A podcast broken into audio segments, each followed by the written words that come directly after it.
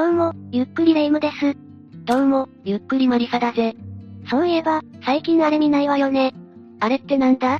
テレビ番組で未解決事件とか失踪した人を探す番組よ。実際に行方不明者が見つかることもあったりして、ハラハラしながら見るのが好きだったのよね。昔はテレビを誰もが見ていたから、情報が集まりやすかったんだろうな。目撃情報だけじゃなく、眉唾な霊能力や投資能力による捜査もやっていたんだが、真実味があって、ついつい見てしまうんだよな。霊視とかあったわね。今はテレビを使った情報収集はしないのかしら？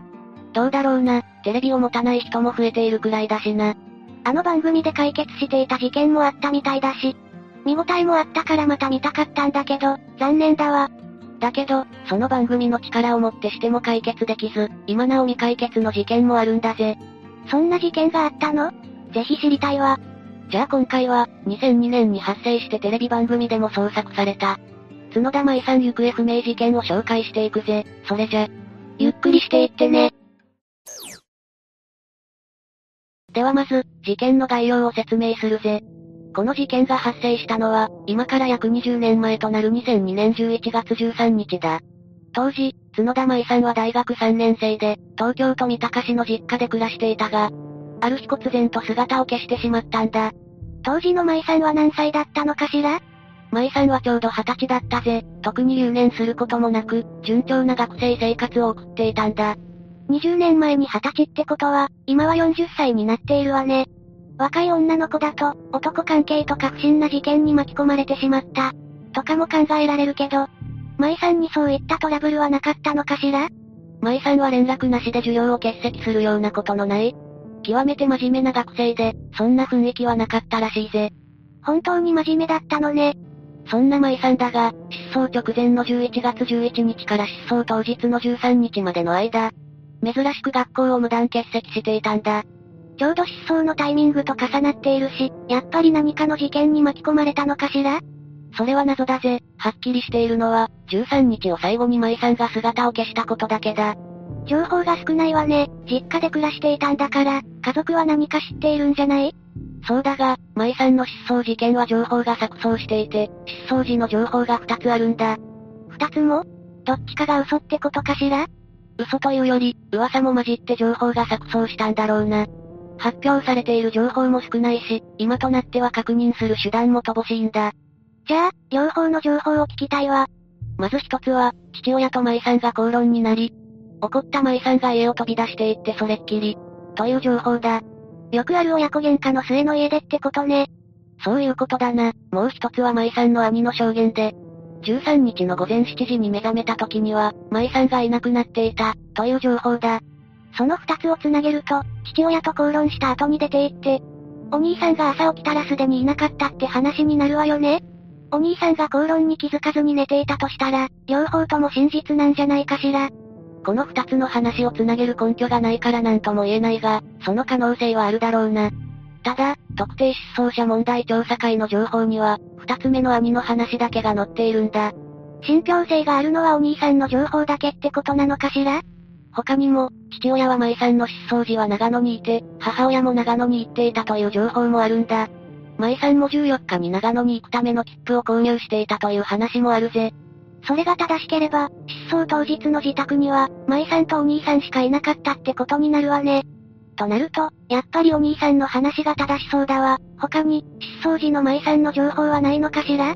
では、舞さんの特徴と当時の服装について話すぜ。舞さんは身長153センチメートルで、体重は 45kg と痩せ型だった。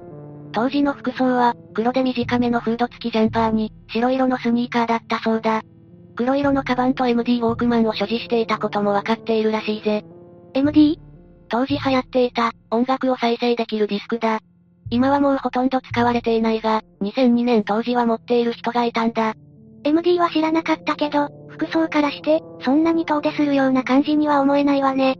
ただ、この服装の情報は父親の目撃情報なのか、失踪後、部屋からなくなっていたものから推測したものなのかは分かっていないんだ。だから、実際とはずれている可能性はあるだろうな。情報が錯綜しているというのは、そういう意味もあるんだ。失踪当時の話だけでもこんがらがってくるわね。できれば、確定していることだけ聞きたいわね。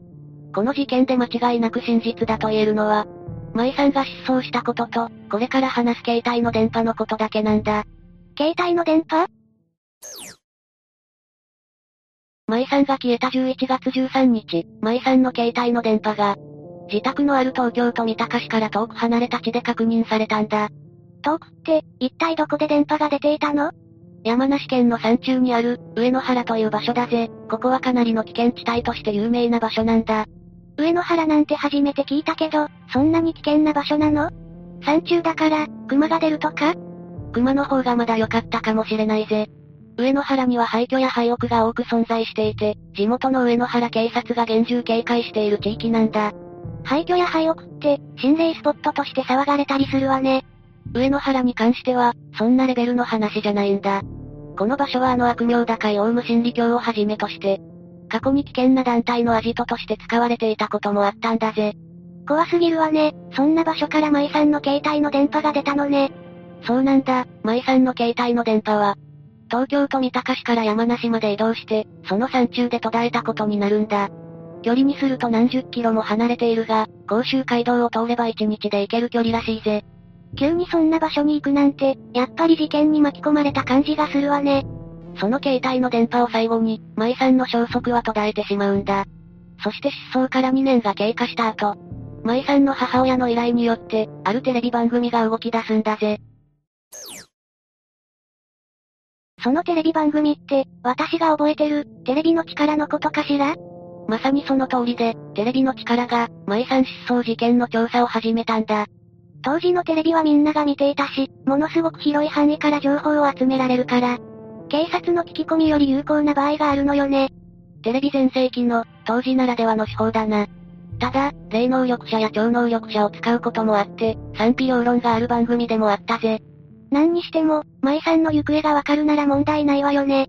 それで、どんな調査をしたのかしら？テレビの力は、舞さんの事件を5週にわたって放送したが、全部話すと長くなるから要約するぜ。情報が少なすぎるから、何であっても聞いておきたいわ。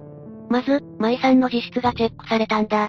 部屋には通帳などが残っていて、計画的に失踪した線はやはり薄いという話になったぜ。山梨の山中で電波が確認されてるくらいだし、やっぱり誘拐されたんじゃないかしら？だが、自室のパソコンは舞さん自身の手でデータが消去されていたんだ。このことから、舞さんは閉塞感などによる動機で自殺したのではないかという説が立てられたんだ。自殺かどうかはともかく、自分でデータを消したなら、失踪するつもりがあったようにも取れてしまうわね。その後、超能力者のハンナ・ボブブイチという人物が、舞さんの行方を投資したんだ。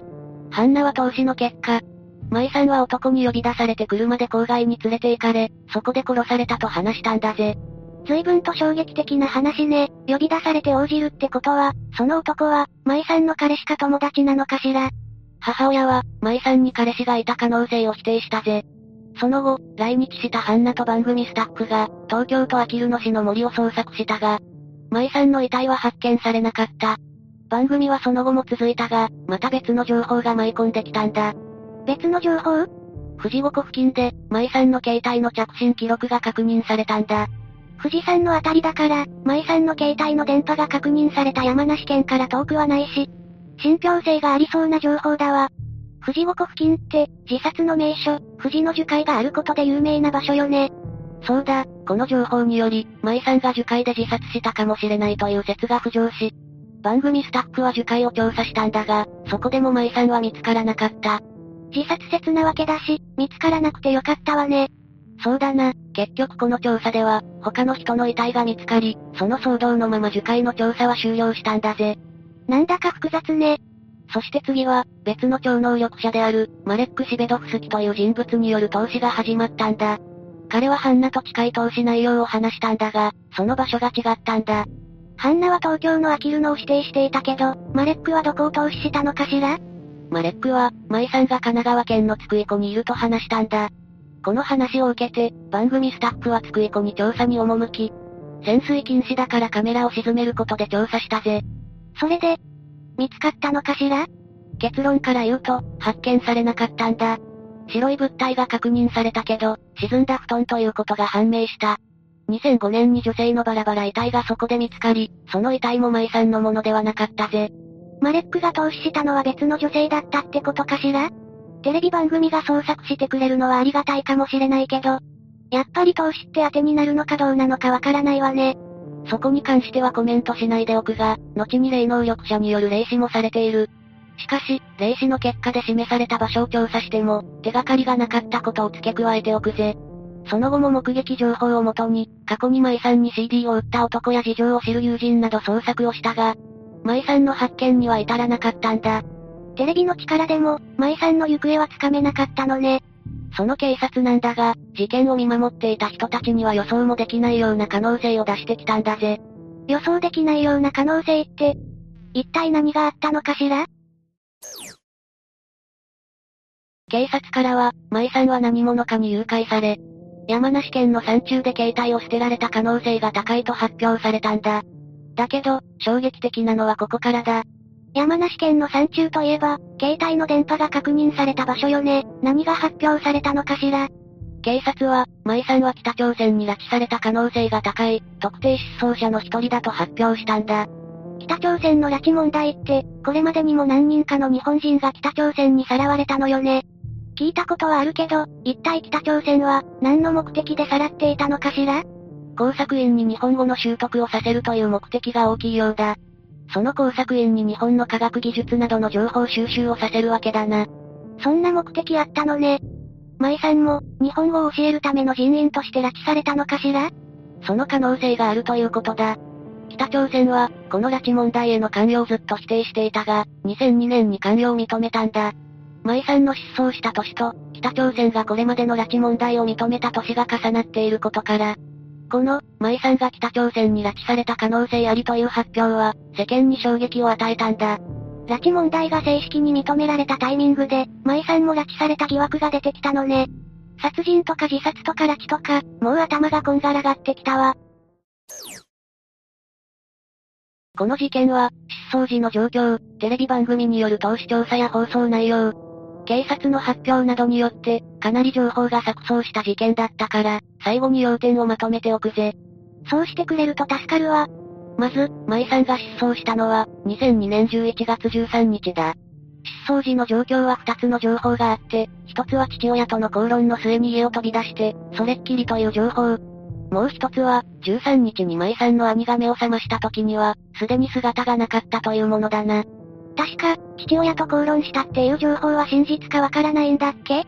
ああ、これも真実かはわからないが、舞さんの父親はこの時長野にいて、母親も長野にいたようなんだ。これが本当なら、13日に自宅にいたのは舞さんと兄だけということになる。その要素を加味しても、特定失踪者調査委員会の発表した情報を元にしても、兄が起床したらいなくなっていたという情報に信憑性があるんだ。失踪した時点から情報が錯綜していたのよね。何にしても、何らかの事件に巻き込まれたという線が濃厚だ。舞さんは学校を無断で休むことがない真面目な性格だったんだが、11月11日から13日の間は、連絡なしで学校を休んでいるんだ。急にいつもと違うことをしているんだから、何かあったと考えるのが自然よね。